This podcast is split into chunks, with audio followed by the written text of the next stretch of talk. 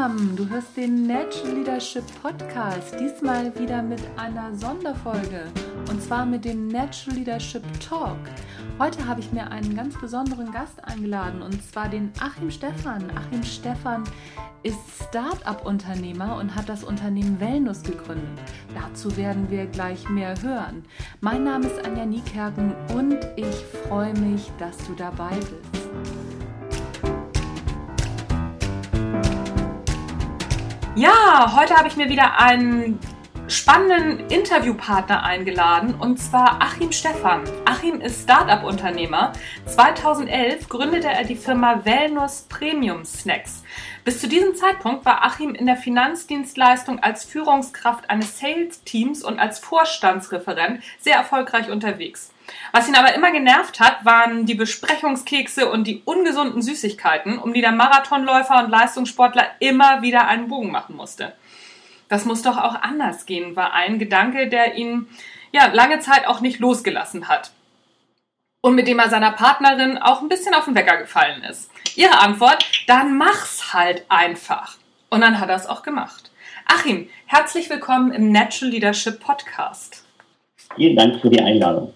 Ja, ich freue mich, dass du dir Zeit genommen hast, weil ich kann mir schon vorstellen, dass ähm, so in so einem Startup-Unternehmen doch eine ganze Menge zu tun ist. Aber fangen wir doch mal damit an. Was ist denn eine gesunde Alternative zu Besprechungskeksen? Also für mich und für uns sind das definitiv äh, Nüsse und Trockenfrüchte, weil die einfach ähm, viel mehr Energie liefern, äh, viel gesünder sind, gesündere Fette beinhalten und ähm, so war das für mich ähm, früher bei den Besprechungen immer so, ich habe mir meistens meine Nüsschen selber mitgebracht ähm, und dann festgestellt, dass es in Deutschland einfach klassisch ist, nahezu 80 Prozent aller Konferenzen sind nach wie vor gefüttert mit diesen Konferenzkeksen. Ähm, aus meiner Sicht ähm, hat das schon damals nicht mehr die Zeit gepasst. Ähm, heutzutage sind ja viele Menschen noch, noch viel bewusster, was das Thema Ernährung angeht. Äh, gleichzeitig ist es auch so, dass die Zeit aber immer knapper ist, vor allem auch ähm, für, für, für Manager, die dann gleich zum Flieger müssen. Und wenn dann halt nur der Butterkeksteller da steht, dann greift man halt wieder dazu, obwohl man weiß, dass es eigentlich auch besser und gesünder geht. Mhm. Und äh, ja, so ist für uns eigentlich das, das große Thema und die große Überschrift ähm, mehr Wertschätzung für Kunden und Geschäftspartner. Wir wollen unseren Kunden helfen, einen guten Eindruck äh, zu hinterlassen, sowohl mit hochwertigen Konferenzkeksen als auch mit gesunden und besonderen äh, Werbegeschenken, individualisierbar in jedem Budgetbereich. Mhm. Okay, das äh, klingt ja schon mal spannend. Wie, wie hast du, du hast gesagt, du hast immer deine Nüsse selber mitgebracht. Wie haben denn so Kollegen auf sowas reagiert ganz am Anfang? Die wollten auch welche haben. Da, da, da war dann ja schon die Idee und auch so im, im Bekanntenkreis und Freundeskreis, jeder, jeder, den ich angesprochen habe, ja, stimmt doch, diese furchtbaren Kekse. Ähm, ähm, und da, da kam dann einfach über einen Zeitraum von zwei, drei Jahren und auch verschiedenen Entwicklungsstufen dann ähm, diese, diese Idee, ähm, sowohl Konferenzkekse als auch Werbegeschenke ähm, mit hochwertigen Produkten, also wir verstehen darunter Premium-Zutaten. Wir haben zum Beispiel ganz tolle Weinbeeren aus Chile, die unglaublich weit entfernt sind von den traurigen, geschwefelten, trockenen äh, Rosinen aus dem Supermarkt. Äh, bei uns im äh, Programm, wir rösten alle Nüsse in der Trockenröstung, das heißt kein unnötiges Fett. Äh, wir haben fantastische Walnüsse zum Beispiel mit dabei. Aber gleichzeitig sagen wir eben auch von uns, wir sind keine Missionare. Jeder darf natürlich Nüsse, ähm, ähm, äh, Trockenfrüchte, aber auch Kekse und auch Schokolade essen. Wir haben auch einige Schokoladenspezialitäten mit im Programm. Ähm, ich finde einfach nur, dass es die Auswahl ist, die entscheidend ist. Und wenn ich zum Beispiel jetzt fünf verschiedene Karaffen vor mir habe, davon sind drei oder vier mit Nüssen und Trockenfrüchten gefüllt und ein oder zwei dann mit Schokolade, dann ist das doch völlig okay. Jeder, der Lust auf Schokolade hat, der darf seine Schokolade natürlich auch äh, konsumieren, aber wenn man eben gerade ähm, so ein bisschen bewusster ist oder weiß, naja, ähm, in der heutigen Zeit macht es einfach Sinn, ein bisschen auch auf die Ernährung zu achten, dann sind die Nüsse da genau das Richtige. Mhm. Ja, coole Idee. Schließe ich meine nächste Frage auch wunderbar an. Wolltest du als Kind schon Unternehmer werden? Oder was wolltest du als Kind werden?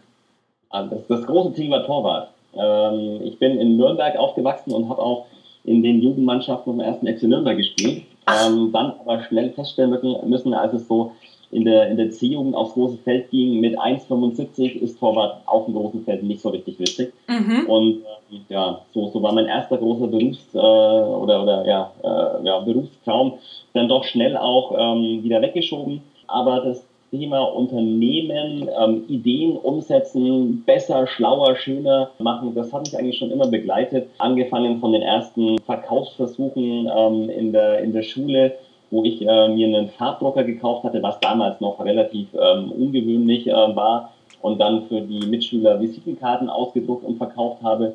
Später dann verschiedene T-Shirts ähm, bedruckt habe ähm, mit, mit Fernsehserien, Tiefen und die verkauft habe. Da war schon immer was da. Dieses, dieses Machen, Tun, das, das war schon immer in mir. Mhm. Sehr spannend. Gibt es so Ereignisse oder Personen in deinem Leben, die dich in dieser Hinsicht besonders geprägt haben bzw. besonders beeindruckt haben? Also ich würde sagen, Ereignis war definitiv so diese Entscheidung, Schluss zu machen mit dem Fußball. Ähm, ich ich habe danach, weil Stillsitzen, ja, fällt mir grundsätzlich schwer, mich entschieden, das zu machen, was mein Papa macht, nämlich äh, laufen. Und seitdem ähm, bin ich ähm, Läufer und, und ich liebe es einfach, äh, morgens eine Runde um die Alster zu drehen und habe damals auch gemerkt, dass wenn ich mich gezielt auf was vorbereite, dass ich dann auch meine Ziele erreiche. Und dieses fantastische Gefühl, wenn man immer so als kleiner Torwart der langsamste war im Schulsport und auf einmal zieht man dann, ähm, obwohl es keiner so richtig mitbekommen hat, an allen vorbei und ähm, hat, dann, hat dann sein Training investiert und, und kann dann da seine Ziele erreichen. Das war fantastisch. Und das hat auch ähm, dazu geführt, dass ich ja, viel zielstrebiger, viel klarer geworden bin. Und ähm, dem Laufen verdanke ich definitiv unglaublich viel in meinem Leben. Gleichzeitig ist es auch so, dass das, was ich heute mache, nämlich ähm, ja, helfe Kunden ähm, einen guten Eindruck zu hinterlassen ähm, durch hochwertige Geschenke, dass das auch sehr von meinem, von meinem Vater kommt. Mein Vater war einfach ein unglaublich gastfreundlicher Mensch mit einer großen Leidenschaft zu natürlichen Produkten. Da gab es jedes Jahr ein neues Projekt. Ähm, einmal war es Schinken selber räuchen, dann war es Bratwurst selber machen, dann war es ähm, Stände vom neuen ähm, Auto kaufen, lieber ein Backhaus im Garten bauen. Das, das, das hat mich einfach geprägt und äh, ja, das finde ich fantastisch und das kann ich jetzt eben was ich ja sowieso den ganzen Tag mache, mich um, um leckere Sachen kümmern, das kann ich jetzt auch noch beruflich machen. Das ist fantastisch. Und mhm. den, den letzten Schutz Richtung Unternehmer, den habe ich bekommen, als ich nach dem Studium in äh, Sydney in Australien war, bei einer Zwei-Mann-Marketingberatung und der Geschäftsführer David Miles mir einfach unglaublich viele spannende Impulse, Ideen, Gedanken und auch Bücher mitgegeben hat. Ähm, und ohne, ohne den Aufhalt, Aufenthalt wäre ich definitiv heute nicht da, wo ich bin weil das hat mich einfach, ja, hat mir viele Augen geöffnet und ähm, hat mich völlig geprägt. Mhm. Okay. Du hast aber dann ja nochmal eine Schleife in der Finanzdienstleistung gedreht. Wie kam das? Was hat dich in die Finanzdienstleistung verschlagen? Also im Endeffekt, ähm, da hat alles angefangen. Nach, nach dem äh, Schulabschluss äh, habe ich erst meine Banklehre gemacht, fand es dann alles ganz spannend und ganz aufregend. Bin dann gleich in, in dieses Börsenfieber mit verfallen und habe da wilde Dinge äh, mit Optionsscheinen äh, veranstaltet. Danach BWL studiert, während der Zeit bei einem Vermögensverwalter gearbeitet, dort ein eigenes Produkt, so eine Vermögensverwaltung für die, die Kinder von wohlhabenden Menschen aufgebaut. Das heißt, ähm, Idee war da, äh, mit einer eigenen Marke dann auch ähm, diese, diese jungen Menschen so ein bisschen zu erziehen, was das Thema Finanzen angeht, äh, was auch ganz spannend war. Und ähm, ja, dann, dann kam das Studium, das Studium war zu Ende und ähm, ich, ich habe dann Kontakt zur MPC gefunden und ähm, ähm, bin dann nach dem Studium und nach einer kleinen äh, Weltreise hier in Hamburg gelandet und hatte da unglaublich schöne, spannende und lehrreiche Jahre äh, bis dann eben der, die Entscheidung da war zu sagen, wenn ich immer glaube und denke, dass ich alles besser kann und weiß, dann wäre es doch irgendwann auch mal Zeit, nicht nur die große Klappe zu haben, sondern auch sich mal hinzusetzen und sagen, so, ich, ich verzichte jetzt einfach mal auf äh, den, den netten Gehaltscheck jeden Monat und fange mal an, für 2,95 Euro Nusspäckchen zu, zu verkaufen, weil ich glaube, dass ich hier eine Geschäftsidee habe, die genau in die Zeit passt. Hm. Hm. Was denkst du, wird in einem kleinen Start-up anders geführt als in Unternehmen? Du hast ja den Vergleich. Ähm, für mich ist es so gewesen, als ich damals ähm, in der Finanzbranche war ähm, und meine, meine Teamleiterfunktion hatte, da hatte ich eine Aufgabe, nämlich Teamleiter sein. Ich konnte mir den ganzen Tag Gedanken machen, was ich tun kann, um ähm, Mitarbeiter zu finden, Mitarbeiter zu motivieren, Mitarbeiter auszubilden, Mitarbeiter besser zu machen und hatte keinen, keine andere Gedanken zu verschwenden, was das Thema Produkt angeht, Marketing, Finanzen, Investoren und so weiter und so fort. Und das ist heute natürlich krass anders. Wir sind aktuell fünf äh, Leute in unserer Firma. Das heißt, ähm, drei sind im Verkauf. Ähm, eine Kollegin kümmert sich um das Thema Organisation und Marketing. Und dann gibt es noch mich. Und ja, das heißt natürlich, da, da bleibt schon relativ viel auf dem Schreibtisch, weil alles, was, was Strategie angeht, was Investoren angeht, was Produkt angeht, was die Marketingentscheidungen an sich angehen, ähm, plus natürlich auch noch Kundenbetreuung, das, das ist alles bei mir auf meinem Schreibtisch. Ähm, und dazu möchten natürlich auch die Mitarbeiter in mir ihren, ihren Anführer haben. Und das ist manchmal nicht ganz so einfach, alles unter einen Hut zu bekommen. Mhm.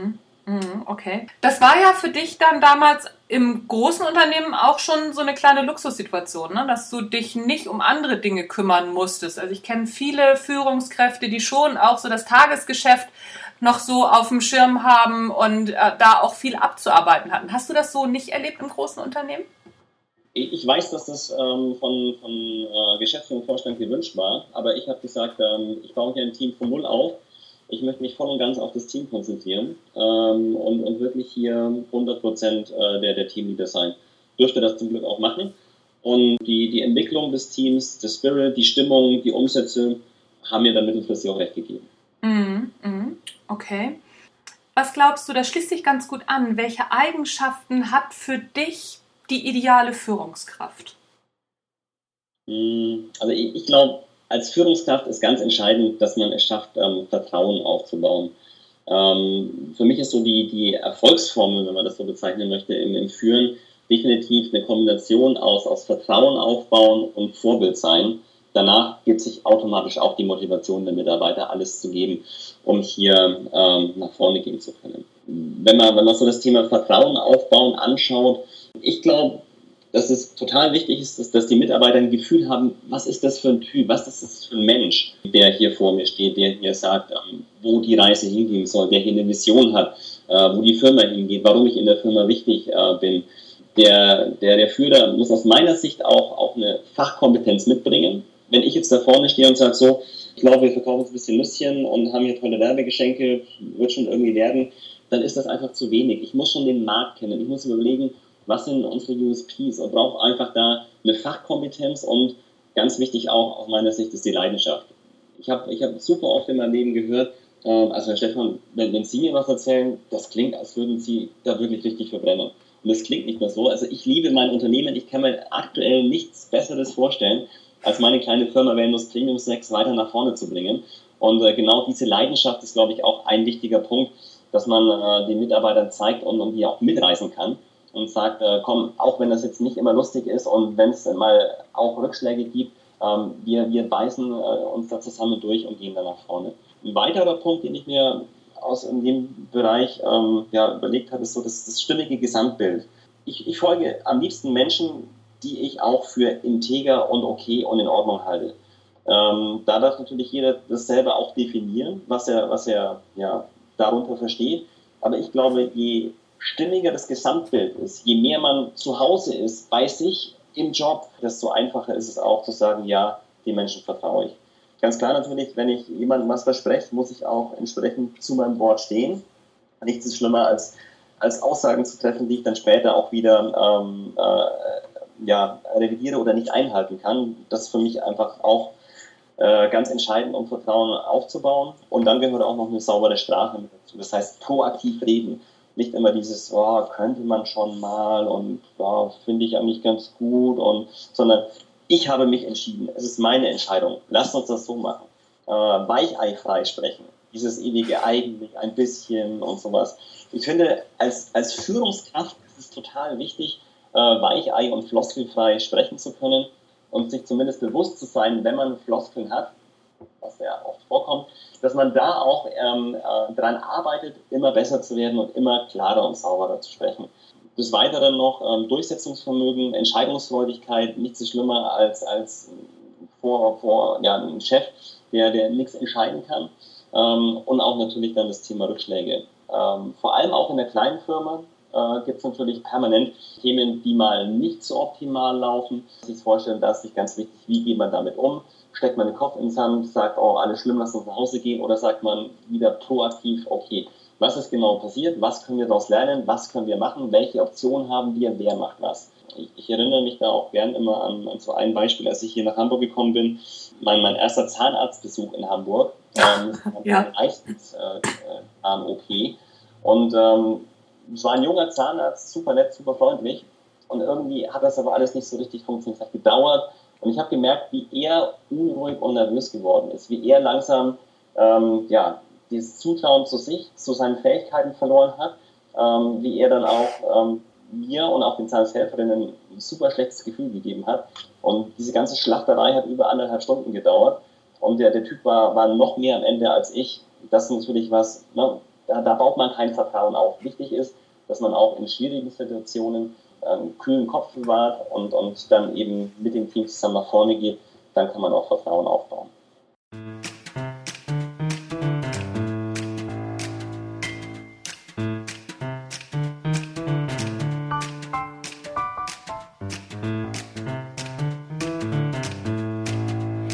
War's für heute. Das war der erste Teil des Interviews mit Achim Stephan.